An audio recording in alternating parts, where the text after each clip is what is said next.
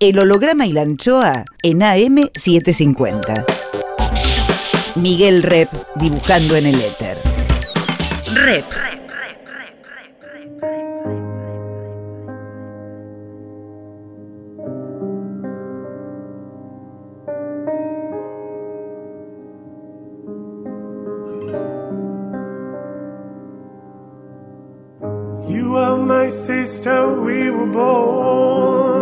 Tú eres mi hermana. Vos sos mi hermano. There were times we were friends, but times I was so cruel. Vos estás próximo, aunque lejos estás. ¿A cuántos kilómetros estás? El holograma y la anchoa. Mi nombre es Miguel Rep. that I feared. You lived inside my world so softly, protected only by the kindness of your nature. El holograma y la anchoa. You are my sister, and I love you. May all of your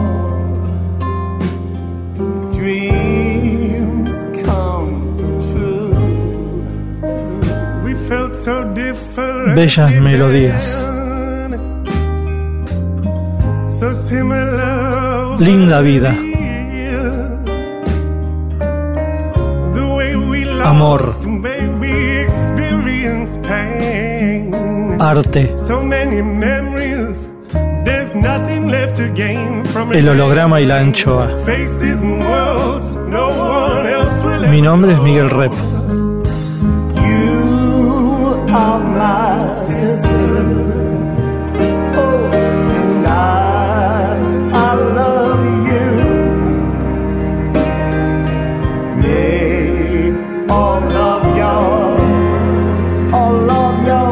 El holograma y la anchoa. Ustedes son mis hermanos.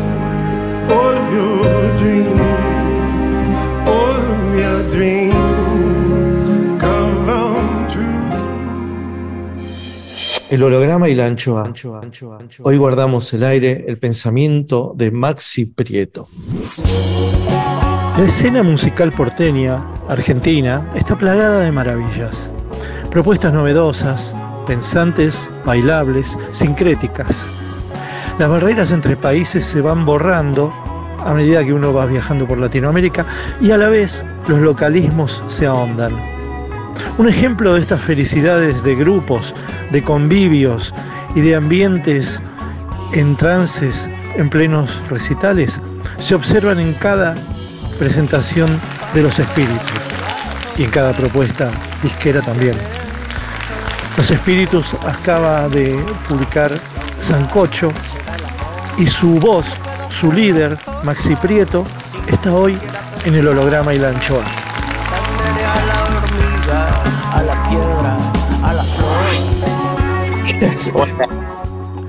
Bien, che.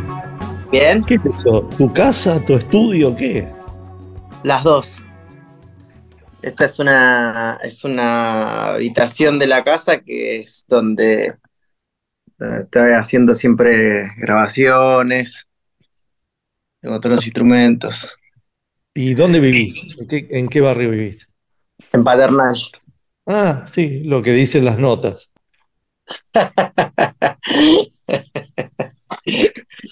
Hoy tenés Ya, una... lo digo porque- Lo digo Hoy porque tenés estamos una- en una nota. ¿Cómo? Lo digo porque estamos en una nota. Sí, porque si no decís que vivís en, en Llavariol. Pero tu, tu, tu, tu ruta así vital, ¿dónde empieza? ¿Cómo sigue? ¿Cómo- ¿Cuáles son tus barrios, tus locaciones vitales? Y yo estoy muy encariñado con la paternal. Yo nací en Quilmes eh, y después, eh, ya muy de chico, tipo a los cuatro años, nos mudamos con mi familia para acá, para Villa Crespo. Y después siempre anduve muchas mudanzas, Chacarita, o incluso por Villa Crespo, Chacarita, pero varias, varias mudanzas. Eh, pero nunca me hallaba mucho, la verdad. Y en Paternal me sentí lo más parecido como un equilibrio entre Quilmes y Capital. Igual está cambiado el barrio, pero bueno, así me, me siento cómodo. ¿Y cuál es tu paternal? ¿Cerca de la cancha? ¿Cuál es? No, es más tirando para Villa Crespo, pero también tengo amistades y salidas que muy, es más para, para más cercano a la cancha, digamos, la parte de la zona que me gusta es esa igual. Es más, me mm. gustaría mudar más cerca de esa, de esa parte. Pero tenés como una capital con mezcla de conurbano, entonces. Sí, es, para mí es como una islita de paternal, tiene, tiene un poco de ese encanto. Igual todos los barrios tienen su encanto, ¿no? Pero yo me siento más cómodo acá. También tengo varios amigos. Pero esa infancia, o no sé cuántos años viviste en Quilmes, ¿te dan un tono conurbano que no olvidas? Por supuesto. Sí, porque además eh, mi viejo siempre vivió en, o en Quilmes o en Berazategui, o, en, trabajamos en Florencio Varela o en Solano.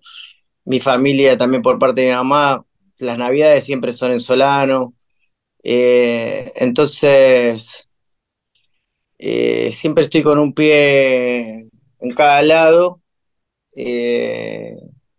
Y sí, sí, descanso de un lugar y del otro. O sea, y, me nutro de los dos.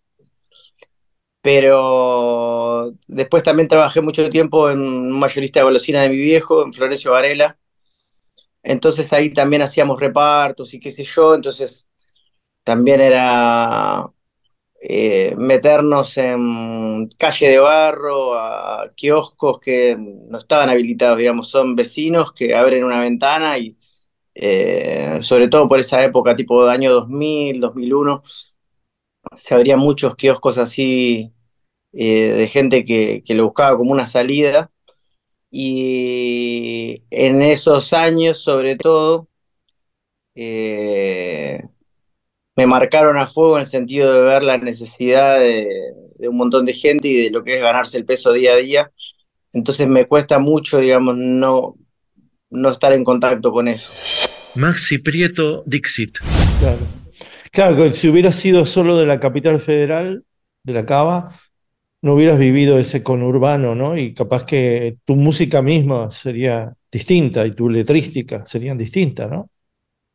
Sí, además cuando, cuando, cuando tenía que hacer de lunes a sábado este, este recorrido que era subte, combinación de subte hasta Constitución, tren, combinación de tren, eh, en todo ese recorrido también eh, son muy distintos con Urbano y Capital, son muy distintos. O sea, era un subte de primera hora lleno, repleto de olor a perfume, de gente que iba a trabajar, pero en una situación más de oficina, si querés.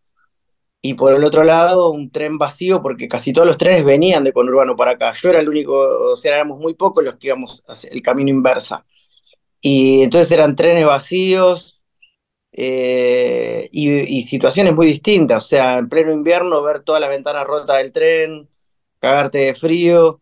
Y de pronto son 20 minutos, pero media hora, pero hacen la diferencia, son dos mundos completamente distintos. Esa transición rápida, ¿no? Sí, sí, sí. y bueno, marca, como, como esa velocidad de las ciudades, de los conurbanos a las ciudades, hasta marcan el arte del siglo XX, ¿no? Y, y, y del XXI. Porque fíjate que si pensás en el siglo XIX, qué sé yo, los chabones y las chabonas vivían en un lugar, en una comarca, una cosa tranquila, no sé, te digo Baudelaire, como te digo Tolstoy, como te puedo decir eh, algún español, y los tipos vivían en un segmento de tierra así y, no mutaba tanto. En cambio, todo lo que tiene que ver con siglo XX, siglo XXI ya es tránsitos, ¿no? Desde Gershwin, pasando por Dylan, pasando por el rock nacional, pasando por vos.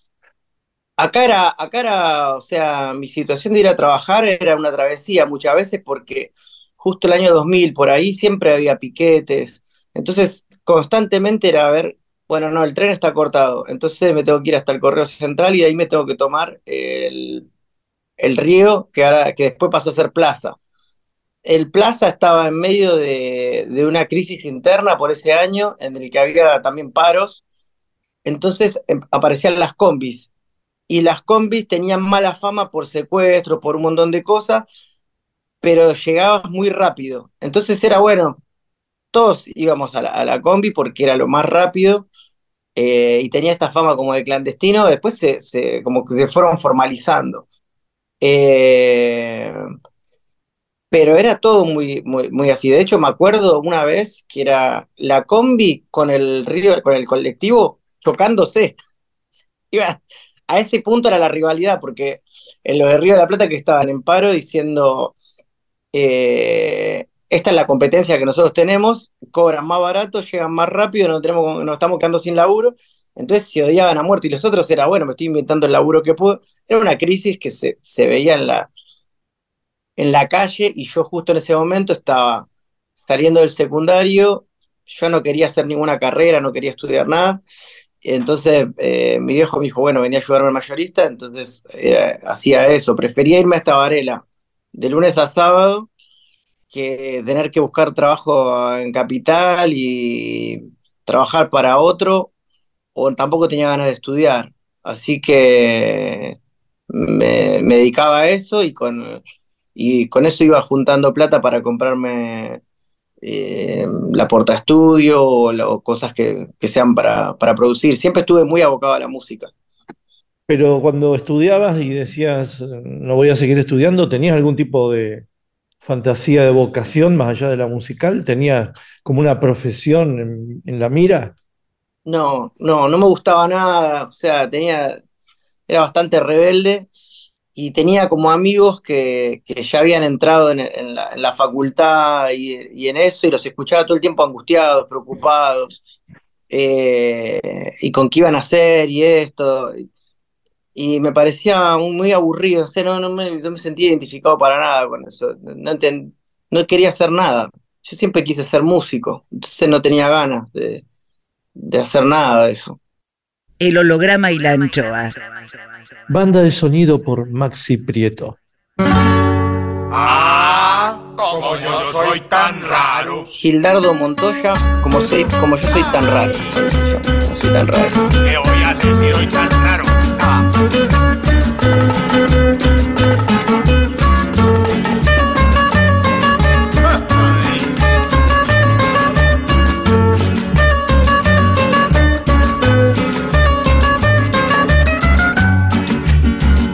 Yo soy tan raro, a mí me gusta todo al revés. Compro la ropa en la cantina y a la farmacia voy a beber. A mí me gusta dormir parado y caminar en un solo pie. Me gusta el dulce que sea salado y me gusta el dueto que sea de tres. Duermo soñando que estoy despierto, pero despierto y estoy dormido. A veces sueño que estoy levantado y voy a ver y estoy acostado. Ah, como yo soy tan raro, como yo soy tan raro, como yo soy tan raro, como yo soy tan raro. Ajá, ¿qué hago yo tan raro, me? Bailen las manos, mija. Como yo soy tan raro. Ah, ¿qué hacemos pues? Si no me caso por si, como soy tan raro.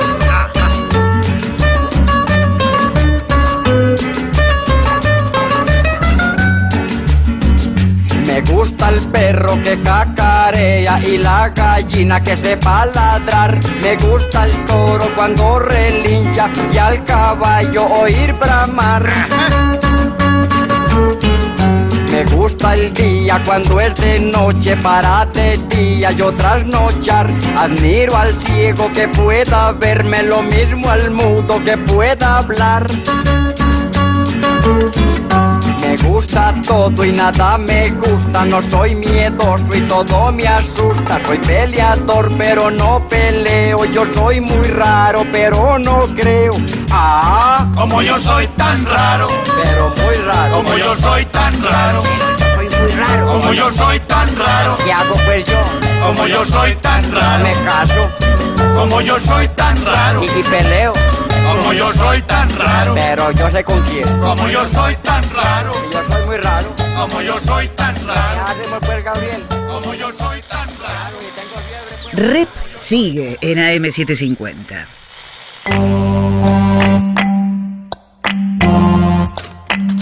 Desventuras por Jorge Tanure.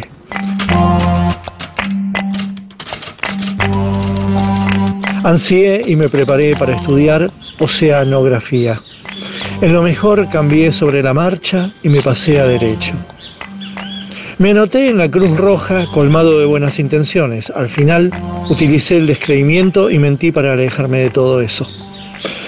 Leí a Marx y a Trotsky. Me afilié. Al ver que no ganábamos, me uní a los de la otra orilla. Indagué a Krishnamurti y sigo pagando la tele de mil pulgadas en 50 cuotas. Tengo un ideal de mujer, pero yo no soy un ideal de varón. Me separé y me dediqué al vagabundeo beat. Volví a casa ante el primer frío que pasé en el camino. Vi todo el cine francés y no sé cómo mis estantes están atiborrados de cinta de cine catástrofe. Medité. Repasé las reflexiones El arte de la guerra de Sun Tzu y voy a la cancha todos los domingos. Compré libros de autoayuda y solo conseguí engrosar la cuenta de sus autores. Me informo durante todo el día. Celular, pantallas, diarios, chismes, tablet.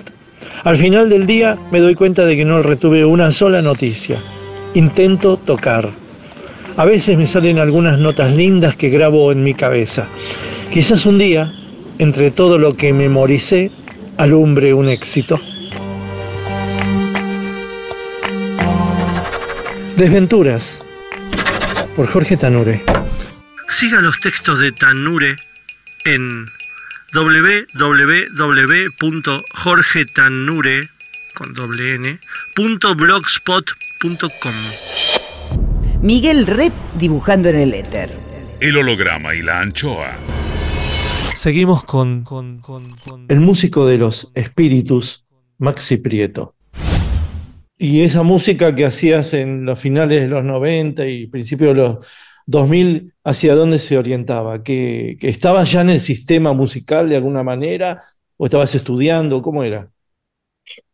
Tocaba en grupos de- que tenía con amigos en el secundario, eh, que eran más que nada, quizás más punk, por así decirlo, más grunge, que era lo que estaba más onda Nirvana, ese palo. Mm. pero tuve como una, un momento en el cual se desarmó el grupo y justo coincidió que yo estaba con lo de la porta estudio, mi viejo me ayudó a comprar la porta estudio y, ahí empecé a grabar en, mi habitación. Entonces eh, volví a laburar y, me ponía a grabar con, con la porta estudio, que lo recuerdo como una época de romance directamente porque era, me quedaba hasta cualquier hora, se hacía de noche, ya todo con las luces apagadas y se veían las lucecitas de la puerta estudio, que no sé si está por acá. Eh, tiene ¿La tenés todavía? Sí, sí, la tengo. Eh, sí, tengo como 30 cassettes, hace poco la mandé a arreglar porque quería escuchar las grabaciones, pero al final nunca me senté todavía a hacer ese proceso. Ah. Pero, pero sí me acuerdo de, de decir, bueno, no tengo banda, no tengo, eh, o sea, no tengo batería, no tengo bajo, no tengo nada, bueno, tengo que empezar a componer acá yo solo. Y me acuerdo de, de disfrutarlo un montón, de decir, ¿cómo quiero cantar? ¿Qué quiero cantar? Eh, ¿en qué idioma? Porque en ese momento se cantaba mucho en inglés, yo quería cantar en castellano y no tenía tantos referentes de cómo cantar en castellano para, para mi gusto en ese momento. De hecho, me gustaba más cómo cantaban en el tango. Eh, Y mm, por eso cuando apareció Tangos Bajo de Melingo me encantó porque me gustó mucho el castellano del disco. Andrés Calamaro también es uno de los, que- eh, que más me gustaba cómo cantaba en, en castellano. Eh, pero bueno, tenía esta situación de que estaba en los trenes yendo a Varela y sentía que eso no, no estaba en, en canciones, o sea, quizás sí estaba lo que decían el rock barrial, pero tampoco me sentí identificado con eso. Eh, y tenía ganas de ver cómo se trasladaba eso a una canción. Y, y bueno, ahí, ahí empecé a hacer las primeras canciones, que eran como prueba y error. También aprender a acostumbrarme a escuchar mi voz grabada, que era muy difícil, ¿viste? O sea, al principio me, ponía muy incómodo. Eh, ¿Qué- ¿A qué te sonaba tu voz grabada? ¿Qué, qué, qué, qué te parecía cuando la escuchabas? Creo que a todo el mundo cuando, cuando se escucha hasta en un WhatsApp o lo que sea, viste, si no te dedicas a la música, te escuchas tu voz y siempre es un poco incómodo. Más si estás cantando algo, tratando de, expresar algún tipo de emoción o algo medio personal, te sentís totalmente expuesto, más allá del timbre. Eh, y yo además siempre quise, te- eh, yo, a mí me gusta, me hubiese gustado tener una voz más grave, súper grave. Eh, sí, me, me veía más en, en esa onda más blues, con la voz toda, toda bien, bien, bien gra- bien grave, pero Más Javier eh, Martínez. Claro, más, más tipo Tom Waits era lo que más me gustaba, No, pero pero, ya, pero eh, pero Tom Waits ya directamente era, eh, era deforme, era guardentosa.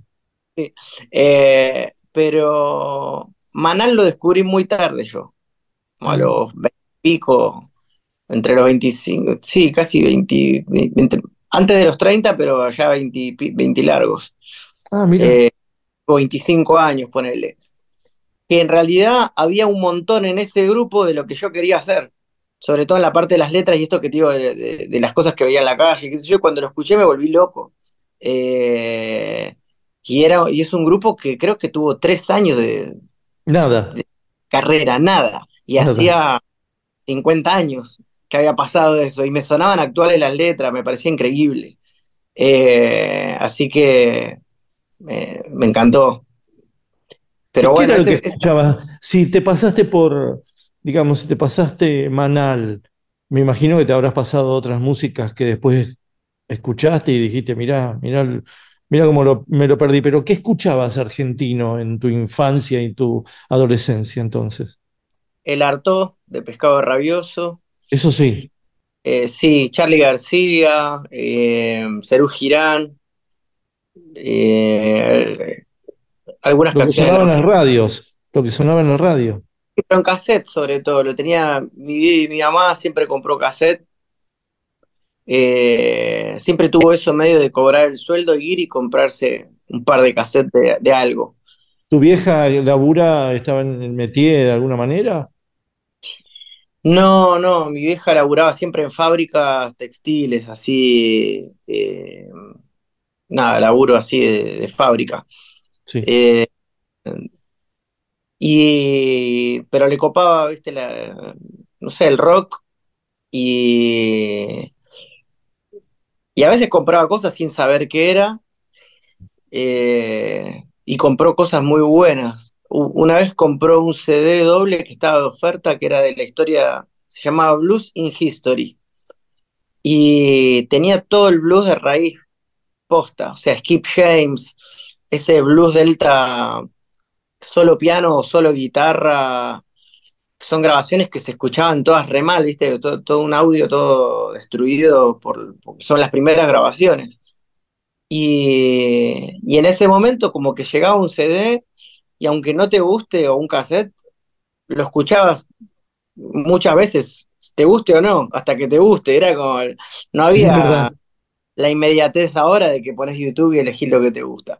Eh, entonces aparecía algo y lo escuchabas y no lo cuestionabas tanto, como que lo ibas, iba escuchando y escuchando escuchando y me costaba. Muchos años después llegué ahí y me di cuenta de que todo eso ya lo había escuchado ahí eh, y, me volvió loco eh, todo ese primer blues. Pero al principio, claro, yo venía escuchando ponerle Nirvana, ese tipo de grabaciones, que está todo comprimido, todo, todo ecualizado y con una calidad de sonido muy de los 90, todo pulido y, bien fuerte. Y de pronto suena este sonido de grabador eh, sin batería, sin nada, qué sé yo, era muy, era muy, muy raro. Eh, pero ya los, ya los eh, nueve años más o no, antes, si ya los, a los siete años creo que fue el primer regalo que elegí, que fue un cassette de Charlie García. Así que ya ahí ya estaba copado con la música. Eh, y a los once empecé a tocar, así que... Más, más. Maxi Prieto, cantante de los Espíritus. Rep en AM750. ¿Te atraía lo, como lo melódico la canción o también te atraía lo experimental en algún momento? De, de- de chico, te- tengo el recuerdo este de mi mamá poniendo la, música muy fuerte, eh, limpiando la casa,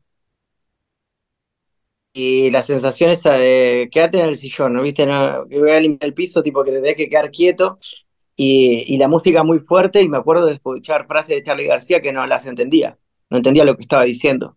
Entonces le preguntaba a mi vieja que, de qué estaba hablando.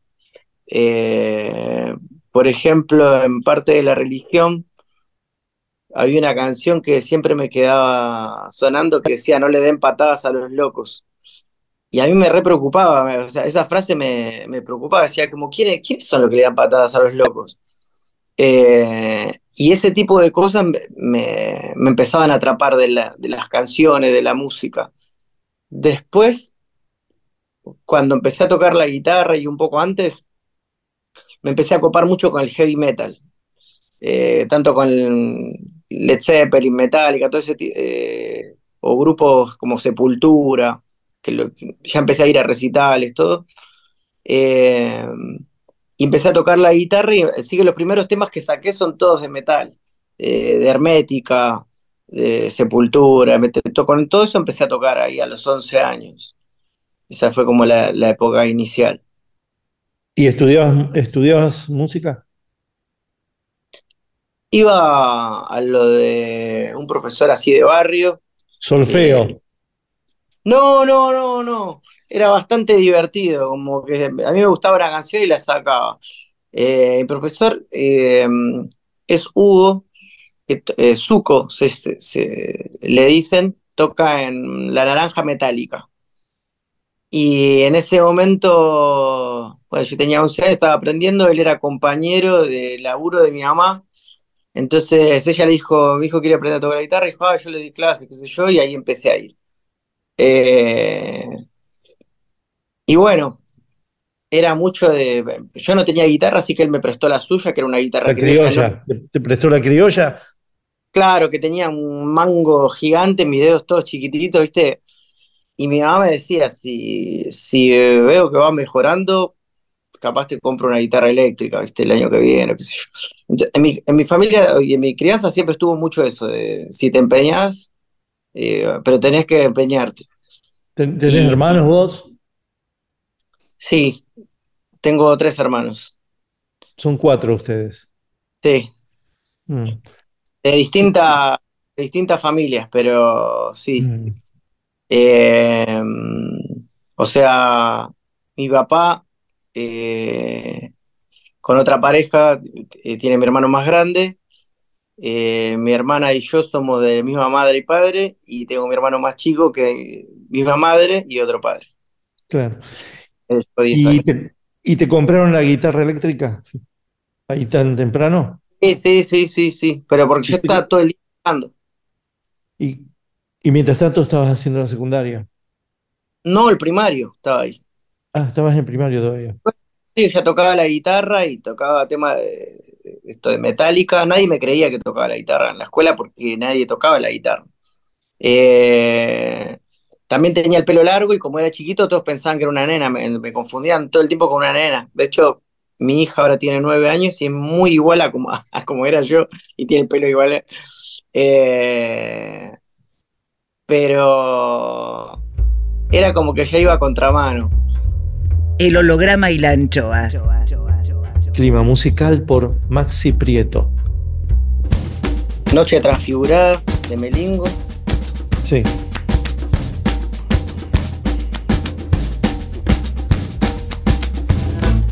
Me voy para el conventillo a bailar una milonga.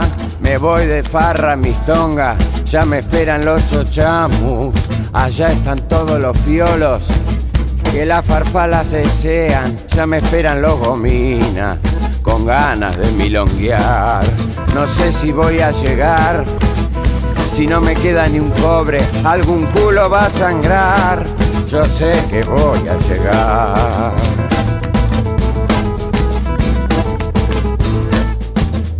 Y al salir para la calle me encontré con cierto Gil que justo me vino a pedir a mí, a mí que estaba tan duro, para colmo me asaltó y me rompió la nariz. Así termina la historia de una noche trastocada, ni gominas, ni farfalas, ahora me voy a dormir. Pero antes de irme a la cama, me voy a arreglar la nariz. Seguinos en las redes. En Facebook, el holograma y la anchoa. En Twitter e Instagram, Miguel Rep. El holograma y la anchoa. Rep. En AM750. Volvemos con, más Maxi Prieto, cantante de Los Espíritus. ¿Y te acordás cuando tocaste la cuerda de la guitarra eléctrica que, que- que te pasó? Porque es bien Sí. distinto, ¿no? A la experiencia de la criolla. Lo primero que me, que me acuerdo es de, de, de esta etapa primero de la guitarra, que era muy trabajoso tocar la guitarra criolla y que yo quería que yo quería tocar una guitarra eléctrica, no quería tocar una guitarra criolla. Quería sonar ese sonido estridente. Eh, entonces fue como que toda esa parte de, precalentamiento y de mejorar hasta que llegó la eléctrica eh, le puse todo y cuando llegó la eléctrica con el Marshallito, que era el amplificador ese chiquitito, eh, no era una felicidad. Yo lo recuerdo como el fin del aburrimiento. Eh, Como que esa cosa de cuando sos chico que te aburrís, eh, y querés que pase algo, o a ver si hay algo en la tele, o a ver si hay o a jugar al fútbol con alguno. Eh, y viste que está esa situación de que te aburrís fácil cuando sos chico. Y me acuerdo que cuando apareció la guitarra fue como que no me abur- mm, creo que no me aburrí jamás. Claro, porque Eh, apareció una compañera, ¿no? Total. Y me acuerdo de, de, de irme a dormir, tener la guitarra a los pies de la cama y despertarme porque había que ir a la escuela y ya como a traerla con los pies directamente y ponerme a tocar a la mañana antes, antes de ir a la escuela y de sufrir por tener que ir a la escuela. Y decir, no, me tengo que dejar la guitarra y la dejaba y me iba a la escuela. Eh, o sea que... Pero bueno, antes de esto lo que más me copaba era dibujar. O sea, yo eh, si, si hubiese apostado iba a decir que iba a ser dibujante de grande. Pero bueno. ¿Qué tipo de dibujante? ¿Qué tipo de dibujante? Eh, no sé, pero está, digo, está las 24 horas dibujando. Hasta, hasta que apareció la guitarra, está todo el día dibujando. O sea, me, me encantaba dibujar. Eh, hice algún, hice un curso en un momento. eh, ¿Con quién? con con una pintora que se llamaba Breuda, que estaba en la avenida Corrientes. Estuvo buenísimo. De hecho, hice, mirá, acá tengo uno. Mirá, esto es de 1990 y no sé si se va a ver. Ah, sí. Sí, sí. Bueno, eso es una escultura en realidad. Sí. Eso era una escultura y después lo, lo- fue como un grabado, lo puse con una tinta negra. y Sí. la- y lo- pero fue una de las tantas técnicas que se hacía ahí en ese curso. Y yo Eras estaba chico ahí, era, eras chico. tenía nueve años ahí. Ah, muy chico para hacer eso. Y, y bueno, hacíamos máscaras, pintura, pintura con tinta china, no sé qué más, sí tengo más cosas, tengo varias dando vueltas. Y, mm, y estaba recopado con eso. Y, pero al final, no, cuando apareció la música, fue como que. Desplazó. Sí, sí. Bueno, porque hay una impronta en los espíritus muy visual. ¿Lo manejás vos? ¿Cómo es la historia ahí? No, todo eso lo maneja Santi Pozzi, es nuestro diseñador. Igual participo, digamos, en cuanto a, ciertas ideas y cosas que le, le, voy incluso sugiriendo discos que me gustan o cosas estéticas que me copan. Y él agarra esas ideas y las lleva a unos lugares que no se pueden creer. O sea, es, un sueño trabajar con él. Porque materializa todo de una manera que, que, es eh, en una persona en la que puedo confiar totalmente, de que yo sé que todo lo que va a hacer va a entender a la perfección, eh, incluso va a entender más que lo que yo mismo le estoy diciendo, ¿viste? Como que lo veo y yo termino de entenderlo yo cuando lo veo. Eh, es un músico más. Sí, sí, es, para mí, sí, forma parte de los espíritus porque las tapas, los flyers, eh, a todo eso tratamos de darle esa, esa, esa impronta eh, que, o sea, es como el sonido, pero transformado en imagen. ¿Y las animaciones? Eh, bueno, muchas veces para el vivo también las hace él. Habla, sigue hablando Maxi Prieto. Para este último de Ferro, no. Se usó un poquitito de la tapa nomás al principio, pero después se hicieron todas variantes nuevas. Que las hizo, las hizo Pampín eh, con, con el Villa y entre los dos creo que armaron ahí. una eh, animación. Una animación, sí. Para todo se, hizo se hizo en la Argentina. Sí, sí, sí. Después, ah, hay un videoclip de La Montaña. Sí. Que hicimos hace poco que lo hizo un francés. Eh, Nadir Argo. Que. Mm, nada, él hizo. Yo lo conocí, o sea, había visto un videoclip que me había encantado, que era de Tony Allen, que es el, baterista de Fela Kuti. Son como los creadores del, ritmo afrobeat. Eh, de de Nigeria. Qué, maravilla Fela Kuti, ¿no? Hermoso. Sí, sí, no, la música de Fela Kuti, bueno, y el personaje, todo. Eh, todo, el compromiso. Y, mm, y, el swing que tiene la bata, eh, Tony Allen siempre me volvió loco. Y bueno, uno de los últimos videos que sacó eh, es este que le hizo Nils, que firma como Navire Argo y vi el videoclip y, después lo empecé a buscar en las redes para ver si hacía otros trabajos, qué sé yo. Y se dio esa dinámica de redes, de que me empezó a seguir, me, escribió, qué sé yo, y, y ahí me enteré que era de Francia y bueno, me dijo que le copaba, lo, como que había escuchado Espíritus, no sé si a raíz de que lo empecé a seguir o qué, pero que, que le copaba la onda y yo no lo podía creer porque justo el, video que vi me había partido de la cabeza, si no, no lo iba a buscar a ver quién era el director ni nada. Eh, entonces le dije que teníamos una canción y esto, y bueno, pusimos a charlar, y al final nos dio unas indicaciones, hicimos unas imágenes acá y le mandamos todo a él. Y él hizo todo este collage de imágenes eh, visuales, todo súper psicodélico. Eh, no, es un videoclip alucinante. ¿Y cuándo, te ¿cuándo sentís que te metiste en el sistema de la música de alguna manera? Porque, qué sé yo, yo como dibujante me acuerdo que iba a una editorial, un día me dijeron, mira, no te podemos atender tanto, y me mandaron con un dibujante que realmente era un dibujante importante, y ese me mandó a publicar. Entendés que hay un momento en que dejas de estar solamente en tu casa o con los eh, compañeros de la secundaria y te metes de alguna manera con alguien que ya está viviendo de eso, o por lo menos eh, eh, distintos grados, o muy grande o chico, pero por lo menos está en el sistema. ¿Cuándo, ¿cuándo pasó eso en vos?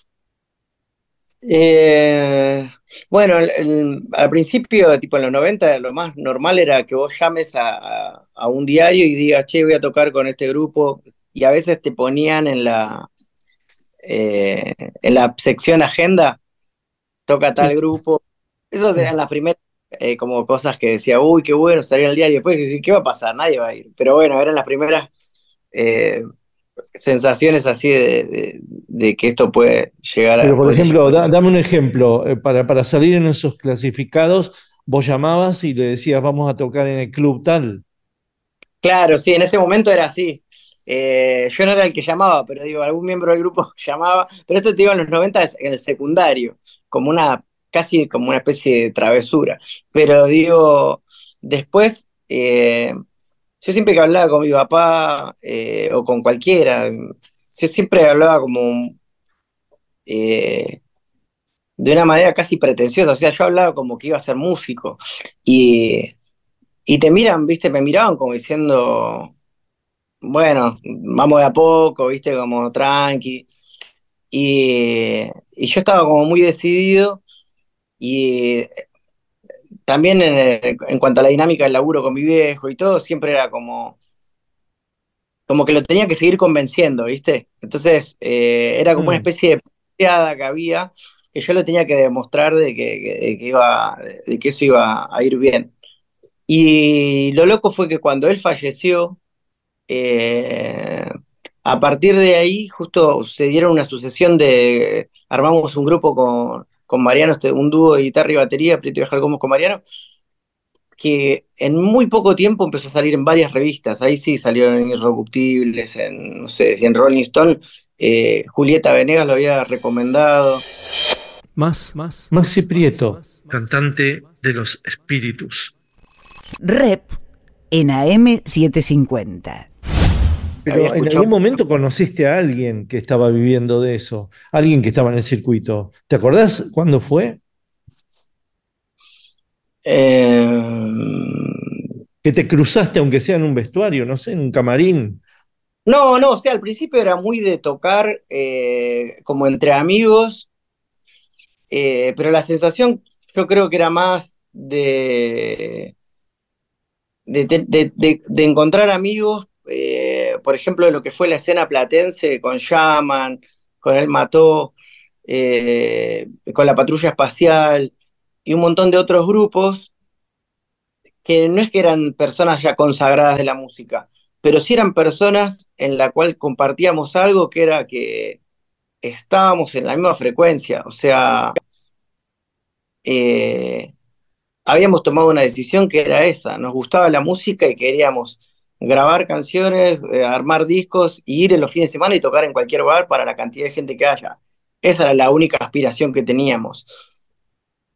Lo que pasa es que no es lo mismo cuando estás solo en un departamento eh, pensando en eso que cuando salís encontrás amigos y te empezás a, relacionar y se arma como un, grupo de amigos que cada vez es más expansivo eh, y en el cual de pronto se, eh, empiezan las conversaciones, ya son, hay que ir a grabar a tal estudio de grabación eh, y vos decís, uy, pero eso sale un montón de plata, ¿no? Pero hay que hacerlo porque vas a sonar mejor.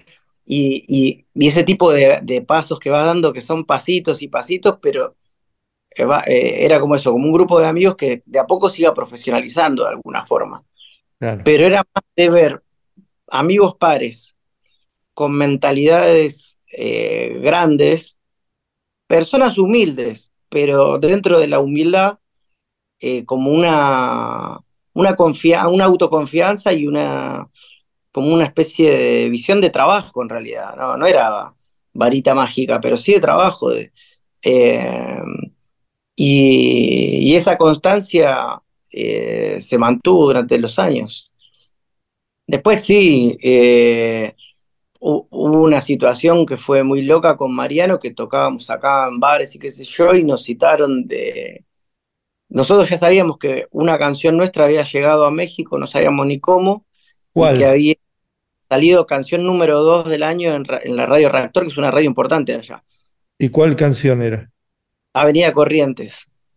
Y no entendíamos nada. Y en una eh, pop art que tenía, eh, organizaba cosas, eventos para allá, eh, o metía grupos de Argentina para, como banda soporte para eventos que se hacían en México. eh, habían sugerido varios de sus artistas y el grupo y, y le había dicho no, queremos que abra este grupo, eh, Prieto y como con Mariano. Entonces nos citaron en un bar, nos hicieron la propuesta y fue la primera vez que me subí un avión en mi vida. Fuimos a, a, a tocar a México para abrirle a un grupo que era Cansar y Ser Sexy, un grupo de Brasil, en un lugar gigante. Eh, y nada, es la primera situación de eso, de que te pagan el hotel, la estadía. eh, y ahí, ahí fue como una situación que dijimos, ah, bueno, eh, se- Llegamos a algo.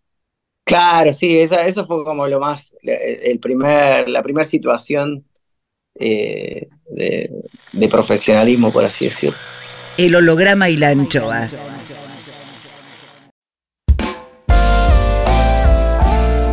El holograma y la anchoa en AM750. Miguel Rep dibujando en el éter. Rep.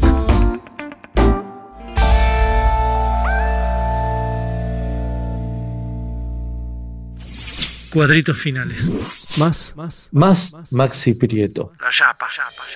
Che, Maxi, y, y por el lado de la letrística, ¿cómo, cómo te fuiste nutriendo? ¿Enseguida tuviste letrística?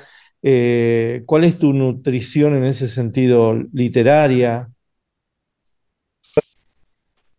Eh, empecé a escribir letras ya- y canciones a los 14 años. Y, pero no me gustaban mucho.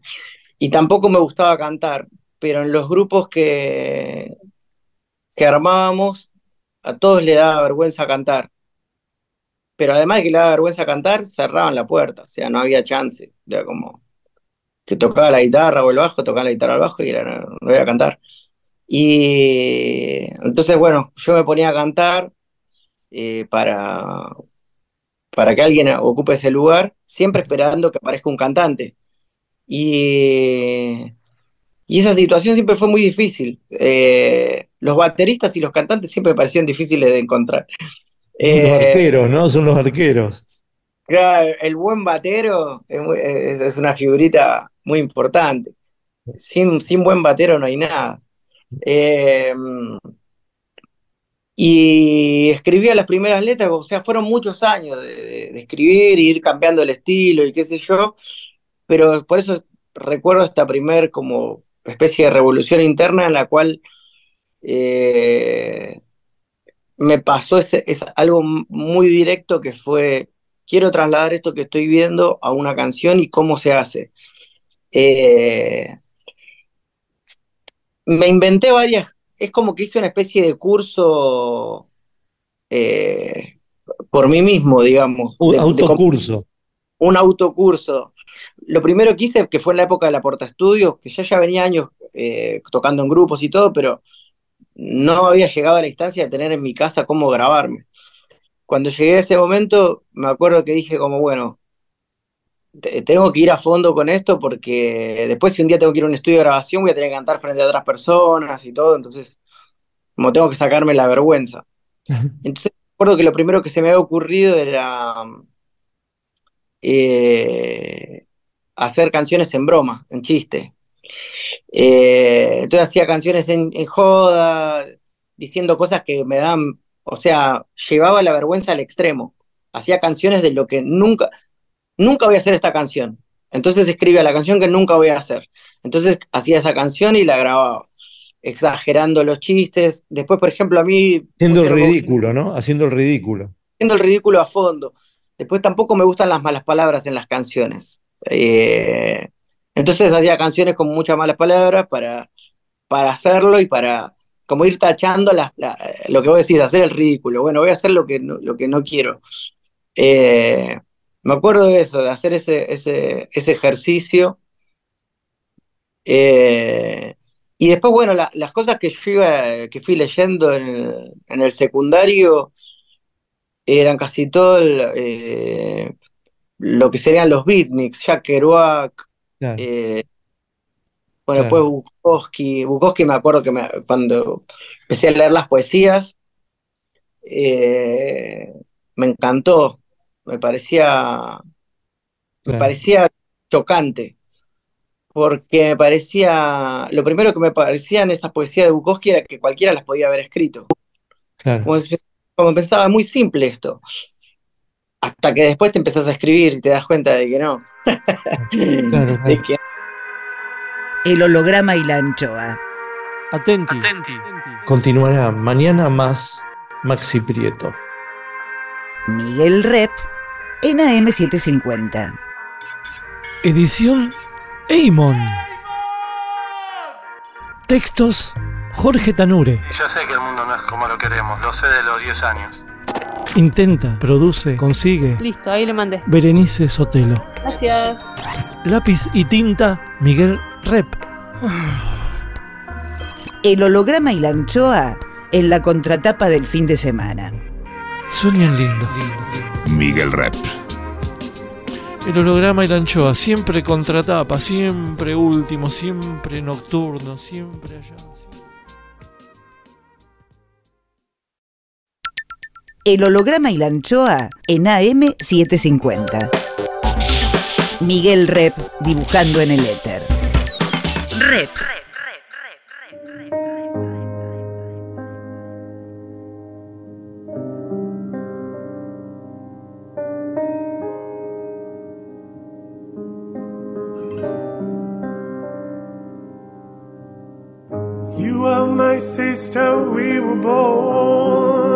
Tú eres mi hermana. so innocent, so full of need. Vos sos mi hermano. There were times we were friends, but times I was so cruel. Vos estás próximo, aunque lejos estás. ¿A cuántos kilómetros estás? I was so afraid of the night. El holograma y la anchoa. Mi nombre es Miguel Rep. that I feared. You lived inside my world so softly, protected only by the kindness of your nature. El holograma y la anchoa.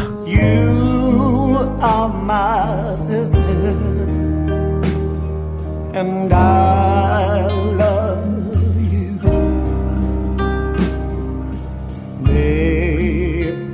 your dreams come true. We felt so different. Bellas melodías. So similar. Linda vida. Amor. the way we experienced pain. Arte. So many memories. El holograma y la anchoa. Mi nombre es Miguel Rep.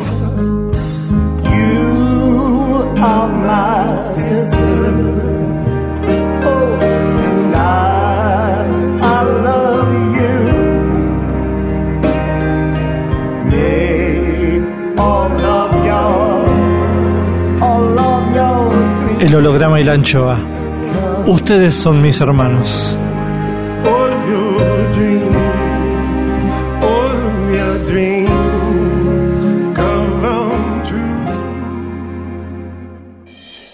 El holograma y la anchoa. Hoy, hoy, hoy. Segunda parte de Maxi Prieto, cantante de Los Espíritus.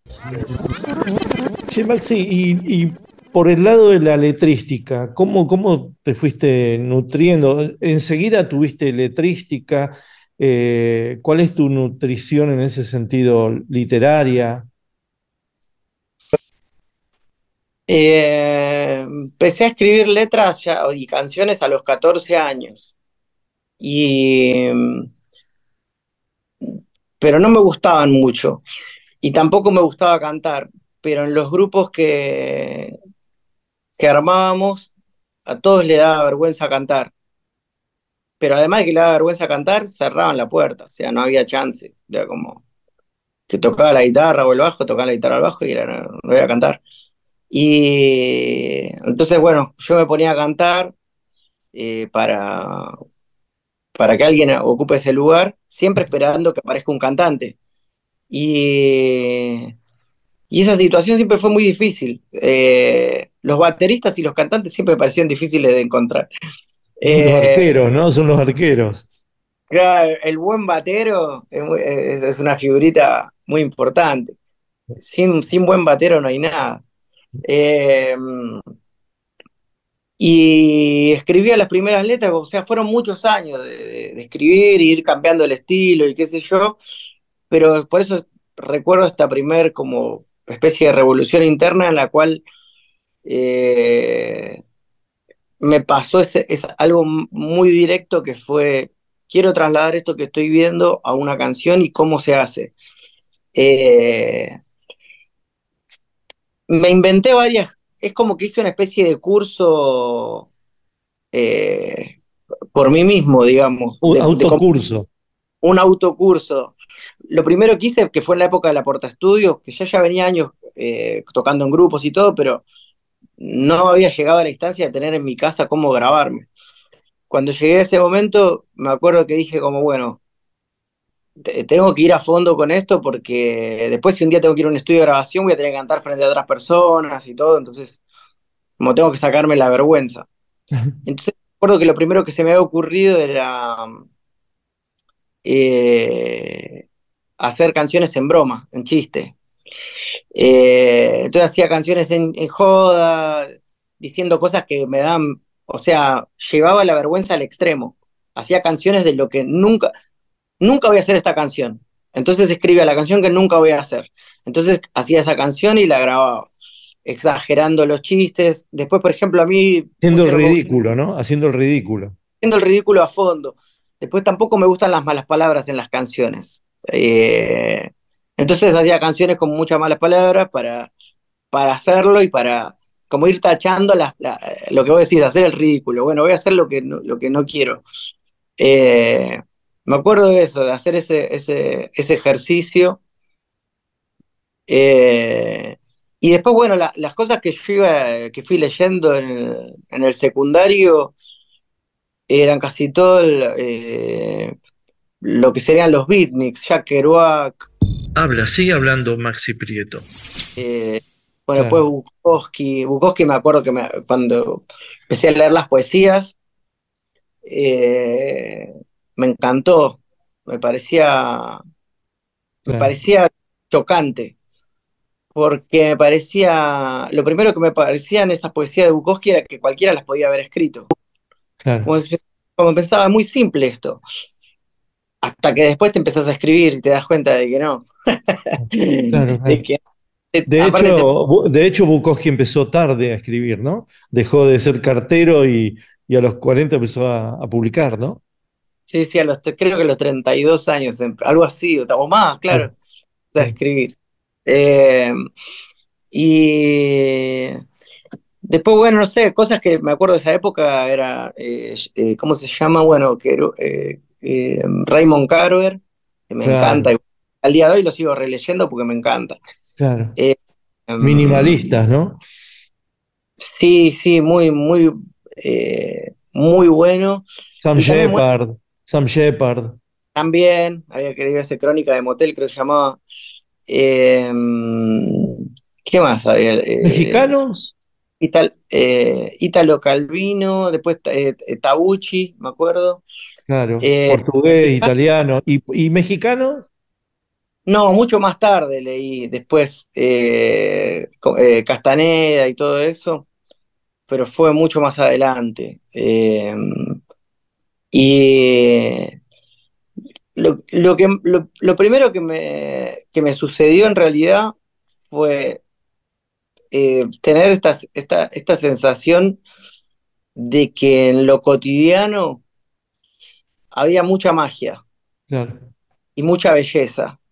Eh, entonces, eh, por eso digo lo del, es muy amplio decir lo del tren, ¿no? Pero el tren está lleno de situaciones, situaciones muy, muy particulares. Eh, y, hay, cosas que, ves eh, de, que son muy crudas a veces, eh, como pueden ser pibitos que andan solos y que tienen, no sé, son muy chicos.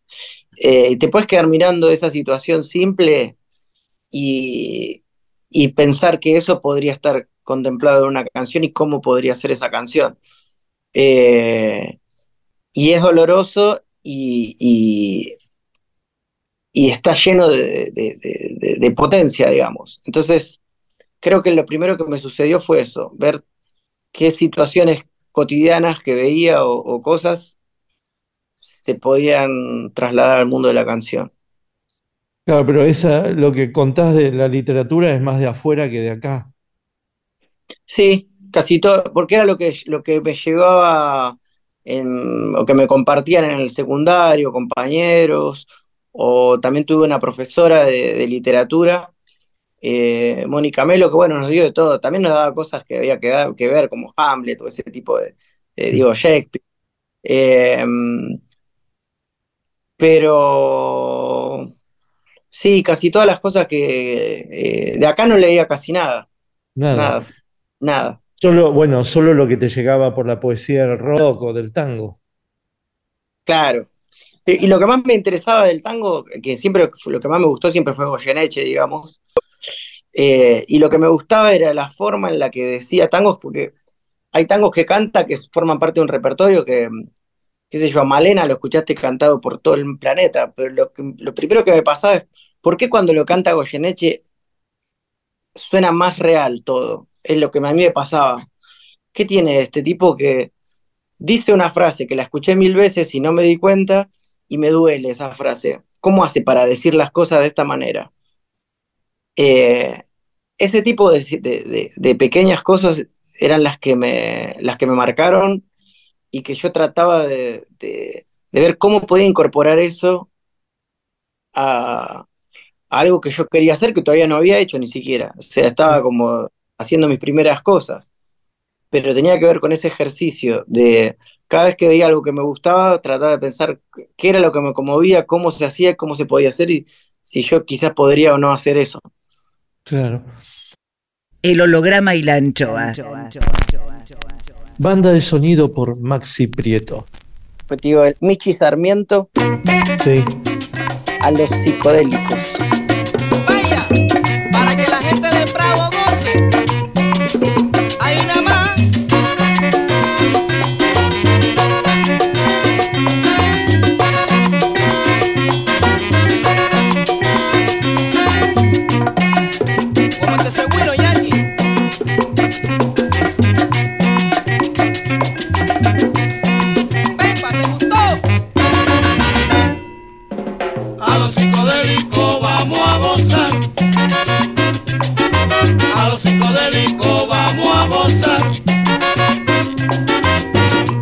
Psicodeliza la tumba, psicodeliza el timbal, calzón y ritmo los cueros, todos se van a bailar, tú ves.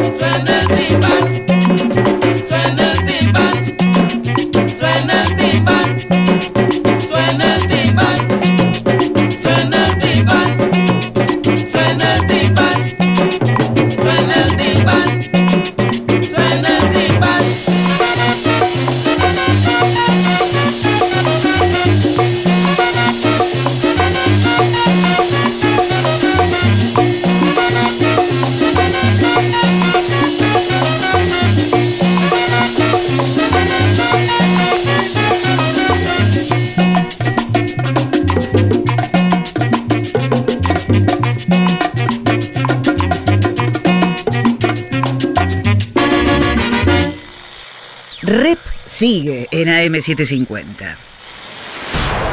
El recepcionista de arriba. Oh my God. Juicio al invitado.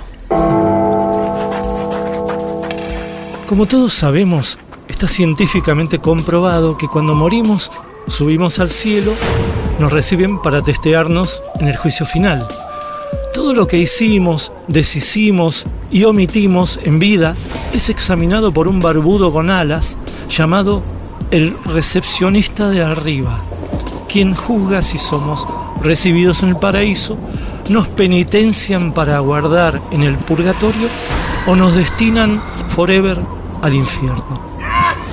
Nubes, leve viento, ausencia de olores. Examen, examen, examen más. Cuadrito 1. El recepcionista de arriba recibe a Maxi Prieto. Prieto.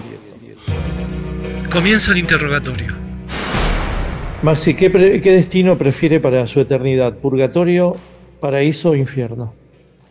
Eh, no, es una locura elegir el infierno, es, es- es una tortura. Y el purgatorio, eh, estás esperando el veredicto de, de otro. No, no, el paraíso ya mismo, en este, antes, antes de morir ya hay que estar en el paraíso. Viendo su vida ya vivida, ¿qué cree merecer? ¿El paraíso, el purgatorio o el infierno? Eh, no sé, eso se lo dejo a, a quien- al, al- al que juzga. ¿Le dio un beso, un abrazo a alguien en vida y ahora que ve la foto se arrepiente? No, jamás. No, no, no. Todo lo que, todo lo que uno da eh, está bien. Dar está, dar está bueno. ¿A quién quiere volver a ver o conocer si pasa esta instancia de la eternidad?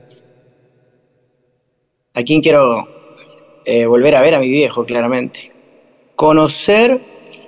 eh, me gustaría conocer a, a, a John Fante. Me encantaría conocer. El recepcionista de arriba. Arriba. Miguel Rep dibujando en el éter. El holograma y la anchoa. Seguimos con, con, con, con- El músico de los espíritus, Maxi Prieto. Sé que en el año 99 viajé a un congreso de dibujo, qué sé yo, en México y, y me descubrieron Caléxico. ¿Lo tenés, Caléxico, Caléxico? Sí, el grupo. Sí, este Chicano grupo. ese. Sí, sí, sí. Ah, mira, qué bueno. Y, y no sé, vos lo escuchaste mucho, lo escuchaste, ¿cómo lo tenés en tu cabeza? Mm, No, sabes que lo, lo, lo tengo como un grupo de, como de culto, eh, pero tengo el recuerdo de, de sentir su nombre en una época previa a, a este acceso de Google, digamos. Como que ver en revistas que hablen de Caléxico, quizás en Irrecuptible, una de estas revistas más especializadas, más Pero corridas. no, lo- no lo escuchaste. No, no, lo escuché siempre de pasada, pero después, cuando, cuando ya podría haberlo hecho, ya estaba escuchando otro tipo de cosas, no sé, nunca, nunca lo volví a lo, tampoco lo viste cuando vinieron a, a Niceto. No, no, no. Bueno, la cuestión no. es que para mí, cuando yo escucho los espíritus, que por supuesto que me entra por el lado de, de lo echaron del bar, ¿no? Me entra, sie- siempre a mí me entra por el lado del, del éxito y después eh, ahondo. Eh, algo me remitía a Caléxico, pero ahora esta corroboración de que no lo, no lo escuchabas es- No. son esas cosas misteriosas, ¿no? De todas maneras, eh, voy a tratar de entender por qué los asocio, ¿no? Pero Mm. yo nunca entendí las letras de, porque yo nunca, eh, nunca le presto atención a las letras, sobre todo si están en inglés, no me preocupo por traducirlas ni nada, pero hay algo de la musicalidad y de ese misterio entre, entre un california- eh, ca- californiano que, que- que- que se mezcla con mexicanos, ¿no? Y es absolutamente preñado por los mexicanos y hacen esa música que eh, de alguna manera está ahí, hay, hay una magia, pero vos hoy me decías Castañeda, y claro, ahí dije, claro, el componente Castañeda debe ser muy importante, eh, Jodorowsky, Castañeda en, en los espíritus, ¿no? Sí, Jodorowsky, a mí, yo cuando, cuando descubrí a, a, Jodorowsky, además que empecé a ver esas las, eh, una, las primeras charlas, o sea, las primeras cosas que vi en YouTube, yo creo que fueron eh, los primeros hallazgos, creo que fueron Jodorowsky y eh, charlas enteras de, en las que hablaba de la psicomagia y todo esto. Y me, bueno, me puso en contacto con cosas de que jamás había pensado, que después fueron evolucionando en otras cosas, como que ahora quizás eh, todo lo que él venía hablando, quizás Enric Corbera ahora con la bioneuromoción y todo ese tipo de cosas, creo que puede ser eh, que tengan esa raíz eh, de, de, como esa intención de curar, no tanto del lado de psicoanálisis, sino más desde otro lado y analizando la propia historia, la historia de la familia, etcétera. Lo que me pasó con Jodorowsky es que me pareció un genio y después lo que me parece es que es un artista él y que nunca deja de ser artista y que cuando entra en lo de en, en, en este mambo que es más específico de lo que tiene que ser la curación de una persona que Sí. mucho más a una ciencia, ¿no? Más como queriendo meterse en la ciencia. Claro, que igual él lo que, te, lo que dice, amparado en el, digamos, en el chamanismo, es, si vos me crees, por más que yo esté mintiendo, si vos me crees, yo te voy a curar. Claro. Eso es lo que... La sugestión, la sugestión. Claro, yo soy un mentiroso, pero si vos me crees, te curás. Y, y me, parece, me parece increíble y me pareció muy, muy, muy flashero toda la información que, que, que, que trajo. Y bueno, ahora, hoy por hoy, digo, hay un montón de personas brindando ese tipo de, de terapias o informaciones que son muy, muy flasheras, muy interesantes. Eh, ¿Vos antes, adherís, adherís alguna? Eh, no, me parece muy interesante esto, lo de Enrique Corbera, me parece interesante todas las cosas que, que hablan. Después, bueno, eh, en su momento estuve muy con, la, con, los cuencos tibetanos y llevando la, música desde la vibración eh, y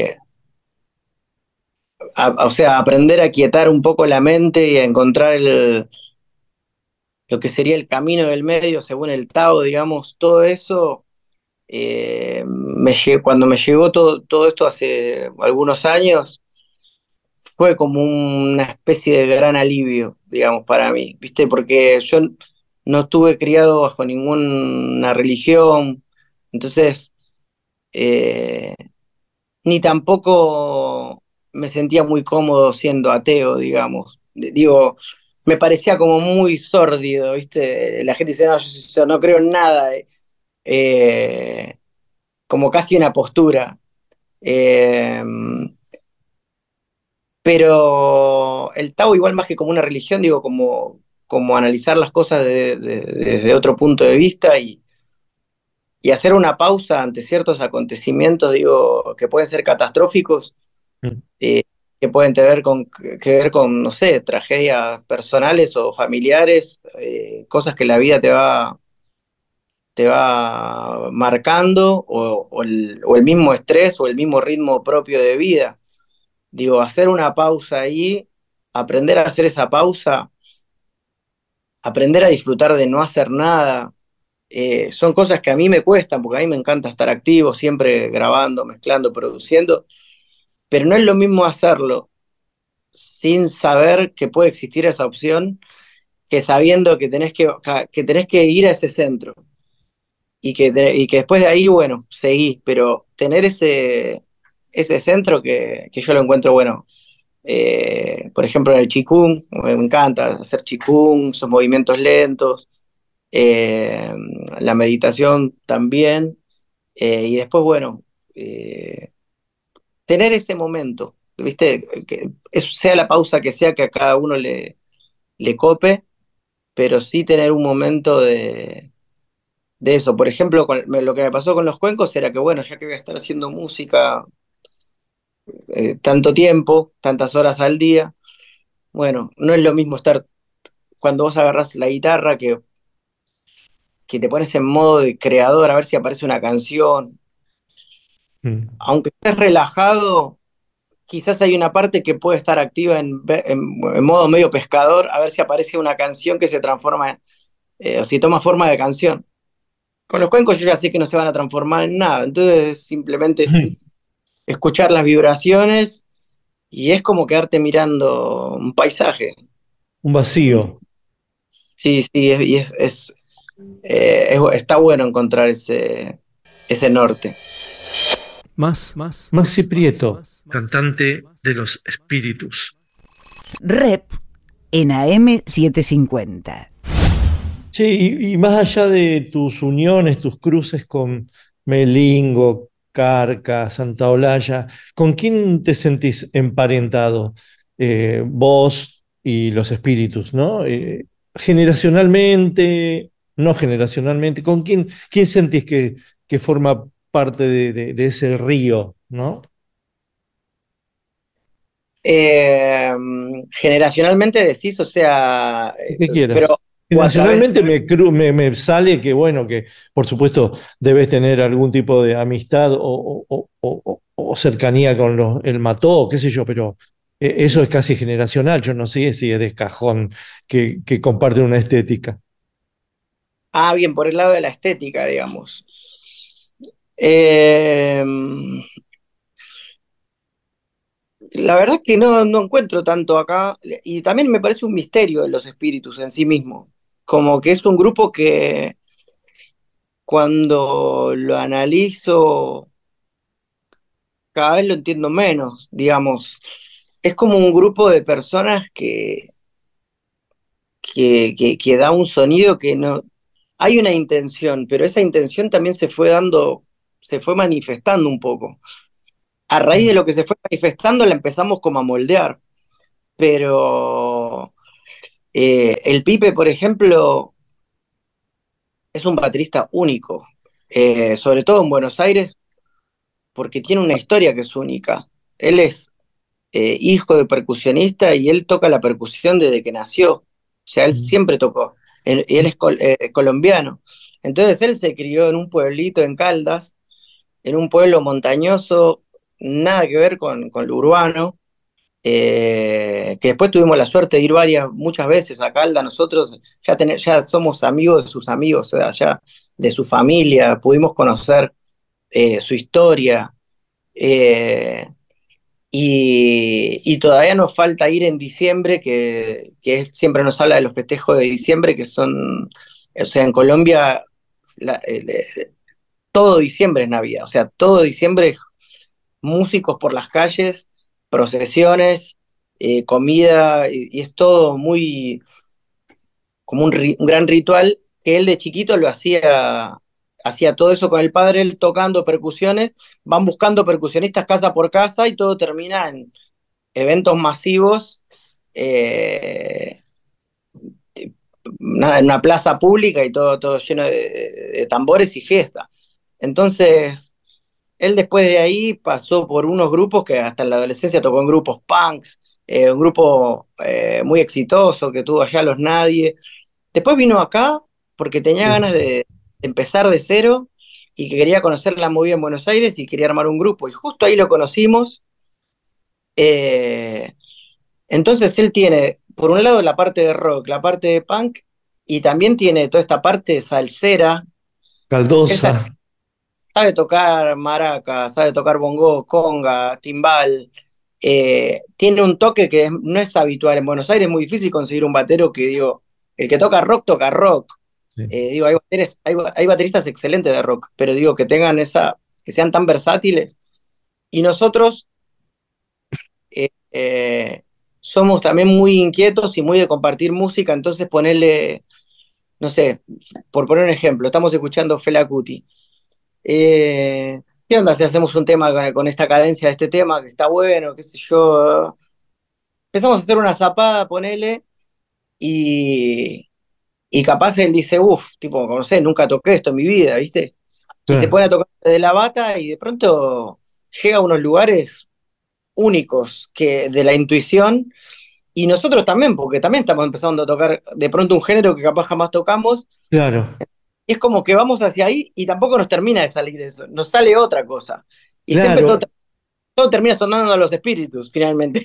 Claro, eh, eh, ahora entiendo, sí, ent- entiendo el ejercicio. Vamos, Es una- estamos, escuchando, estamos escuchando Fela Kuti, hagamos un cover de Fela Kuti y después se deforma hacia los espíritus.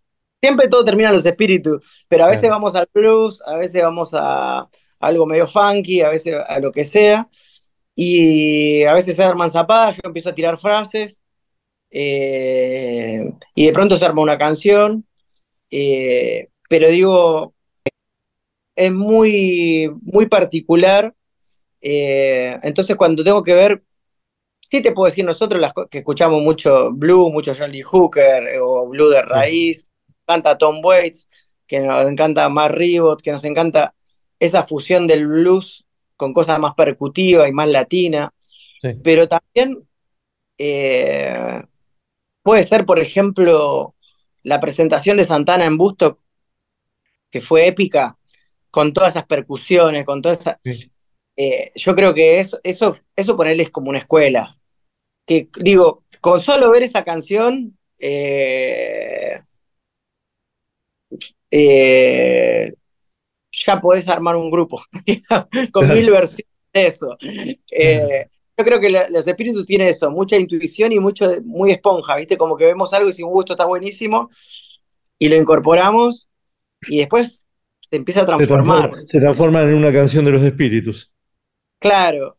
Y después, bueno, cuando vemos otros grupos, eh, no sé, en Colombia, en México, eh, hay grupos que tienen como algo parecido, pero siempre se vuelve algo más latino de otra forma, capaz menos rockero, o cuando van al rock, van a un rock más convencional que a nosotros no nos sale, o nos sale otra cosa. Eh, entonces, no sé bien cuál sería nuestra, nuestra, nuestra familia, digamos. Mm. El holograma y la anchoa.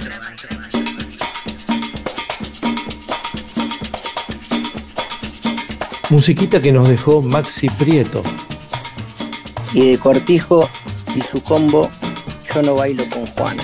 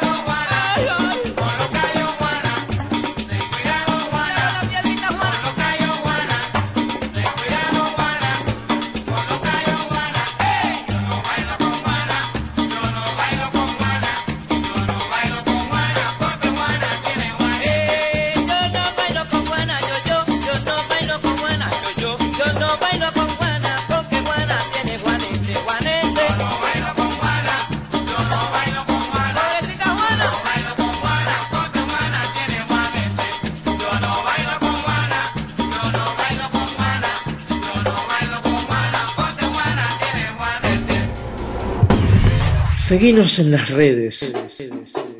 En Facebook, El Holograma y la Anchoa. En Twitter e Instagram, Miguel Rep. Rep sigue en AM750. El recepcionista de arriba. Oh my god. Juicio al invitado. Hay gente que espera entrar en el paraíso, Ahí está. pero hay muchos en el paraíso que esperan que entre cierta gente. Cuadrito 2. Continúa el interrogatorio a... Maxi Prieto. Prieto.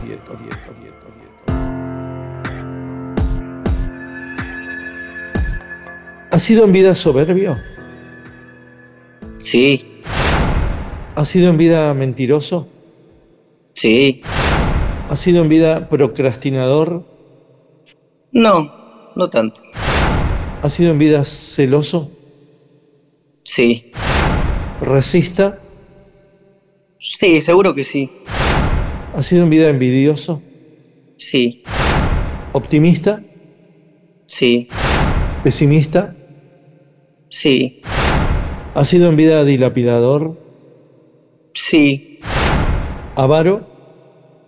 Mm, pues sí, hay cosas que se me fueron quitando. ¿Has sido en vida ambicioso? Sí. ¿Violento? Mm, más conmigo mismo. El recepcionista de arriba. El holograma y la anchoa. Rep. En AM750. Volvemos con... con, con, con- Más con- Maxi Prieto, cantante de Los Espíritus. Y vos sos, eh, más allá de, de estas búsquedas jodorowskianas y todo lo demás, ¿sos an- analítico ¿En qué sentido? en pensarlo todo, en tratar de encontrar la cosa racional, las soluciones racionales, en asociaciones? No, o sea, no, soy bastante intuitivo, más que, más que racional. So- Soy más de seguir la intuición. Eh, al contrario, a veces cuando estamos produciendo, me cuesta mucho la parte, la charla y todo lo consensuado a través de la charla me cuesta. Como prefiero eh, tocar, tocar y que entre todos se arme algo y se manifieste por sí solo, con la unión de todos. De última, tres, dos directivas eh, claras de que puede ser, che, bueno, qué principio tiene o qué final o, o a- alguna cosita mínima. Pero cuando se vuelve todo muy charlado eh, o- muy intelectualizado, no. De hecho, conocí, le tengo un poco fobia también a lo, a- a- a- a lo intelectual. Ah, ok. Eh, sí, desde la desde mi crianza como que empecé, cuando empecé a ver así ese personaje o ese perfil más de, de intelectuales, los que me iba cruzando nunca me caían, me parecían medio como que hablaban y hablaban y hablaban, y había otras personas que me parecían que hacían mucho más y que eran más prácticas y que iban más para adelante, y me, me contagié más de eso que de la, que la, la teoría que no hace nada, no, nunca me gustó mucho. Rep sigue en AM750. Bueno, hoy vas a ese experimento melinguiano, ¿no? Sí, hoy es el maximalismo volumen 4. Sí, sí, me invitó Melingo, por ahí voy. Ah, bueno, capaz nos cruzamos ahí entonces. Sí, sí, porque la otra vez hu- hubiera querido saludarlos, pero había tanta gente en Ferro. Ah, ¿pero fuiste? Claro, obvio. Ah, ah, no sabía que había sido. Qué Sí, bueno. Sí, Qué claro. bueno. Estuve ahí en el palco de prensa, me metieron. Ah, mirá. Lo vi todo desde tu derecha, desde tu derecha. Ah, está donde estaba mi hija. Estuvo, estuvo muy redondo, muy bien, ¿eh? Muy bien. Bueno, qué bueno, sí, estamos muy, quedamos muy contentos. La verdad estuvo, fue mucho laburo y, y- y nada, fue, viste, cuando son tan grandes las apuestas en la producción, todo, viste, eh, de pronto tenés que pensar en cosas, no solo yo, sino más que nada también eh, Nacho, que se encarga de toda la producción. Nada, es, es, es otra, es otra responsabilidad, tanta gente, un lugar tan grande. eh, seguridad, qué sé yo, y co- cosas que tenés que pensar que, que en otro lugar no. Sí. Y salió todo bien, así que nada, fue como un- una buena forma de cerrar el año. Y, y- y al día siguiente eh, estuve filmando unas cosas para España, yo hago unas cosas con Caparrós para el país y me puse todo el tiempo la música de los espíritus de fondo. Quedaste ahí. De, de toda, de toda, claro. Porque a mí me, eso, cuando vas a un recital, después te, te queda varios días, ¿viste? Sí, sí, sí. Después No, y también quedé recopado con la, con la versión que hicimos con, con Santolaya y con Javi con el, con el violinista.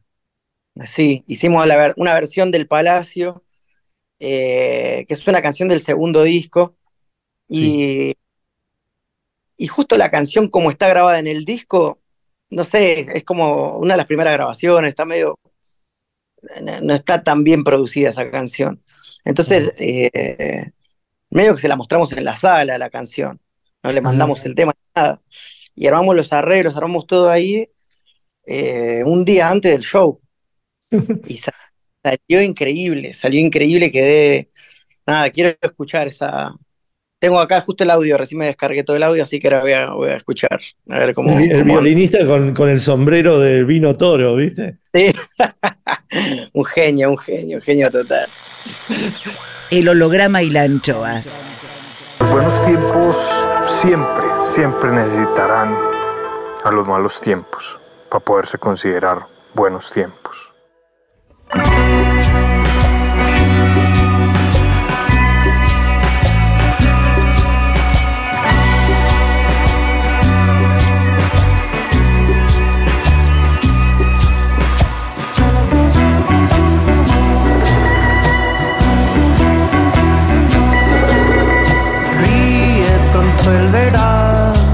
Pasará y dejará en el aire huellas de sal del mar. Lunas del río del fuego azul, luna de lagunas blancas, vendrás,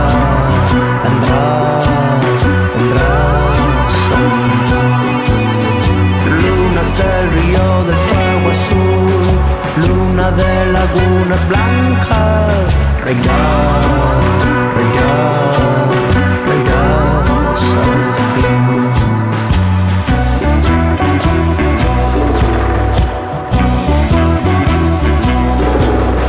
Dime que el frío pronto pasará y que el calor que alumbra las mañanas llegará.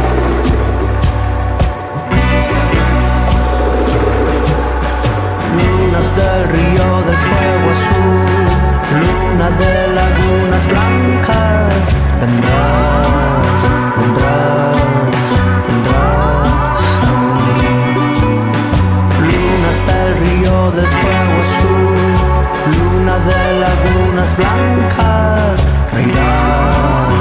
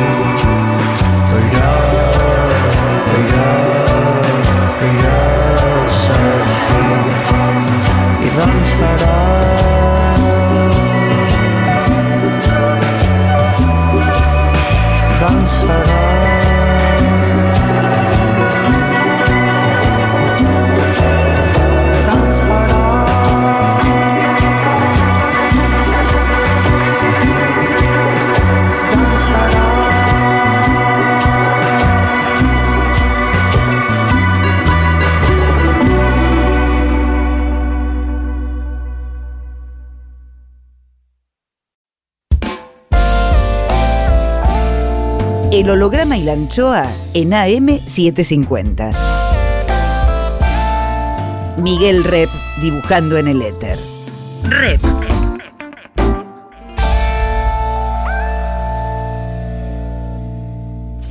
Cuadritos finales. Más, Más Maxi Prieto. El recepcionista de arriba. Oh my god. Juicio al invitado.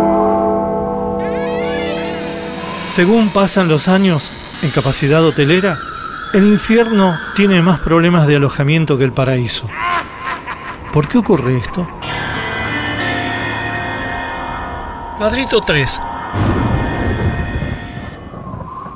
Termina el interrogatorio y se procede al veredicto.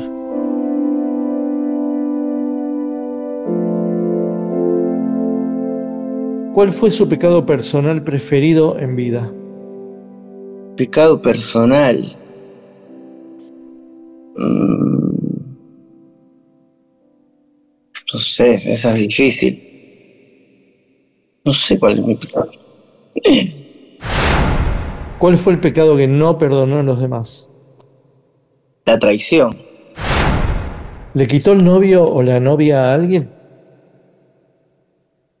Mm.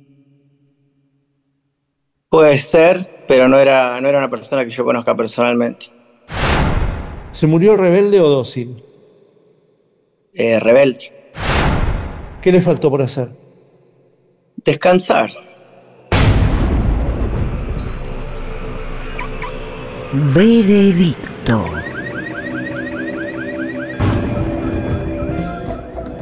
Veredicto Maxi Prieto.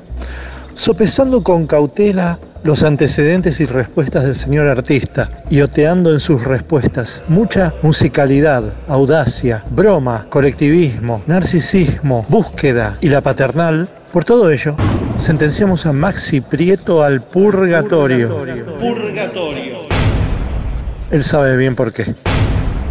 Dejo constancia, el recepcionista de arriba. El recepcionista de arriba. Che, bueno, un gustazo. Por ahí, si te cruzo, te, te- te saludo hoy. Dale. Y, che, Dale, un gustazo. Bueno. Un gustazo. Abrazo. Abrazo. Abrazo. El holograma y la anchoa. Miguel Rep en AM750. Edición Eimon. Textos Jorge Tanure. Sí, para algunos es más horrible que para otros. Es injusto el mundo, es una mierda. Intenta, produce, consigue. Listo, ahí le mandé. Berenice Sotelo. Gracias. Lápiz y tinta Miguel Rep. El holograma y la anchoa en la contratapa del fin de semana. Sueñan lindo. Miguel Rep. El holograma y la anchoa, siempre contratapa, siempre último, siempre nocturno, siempre allá, siempre.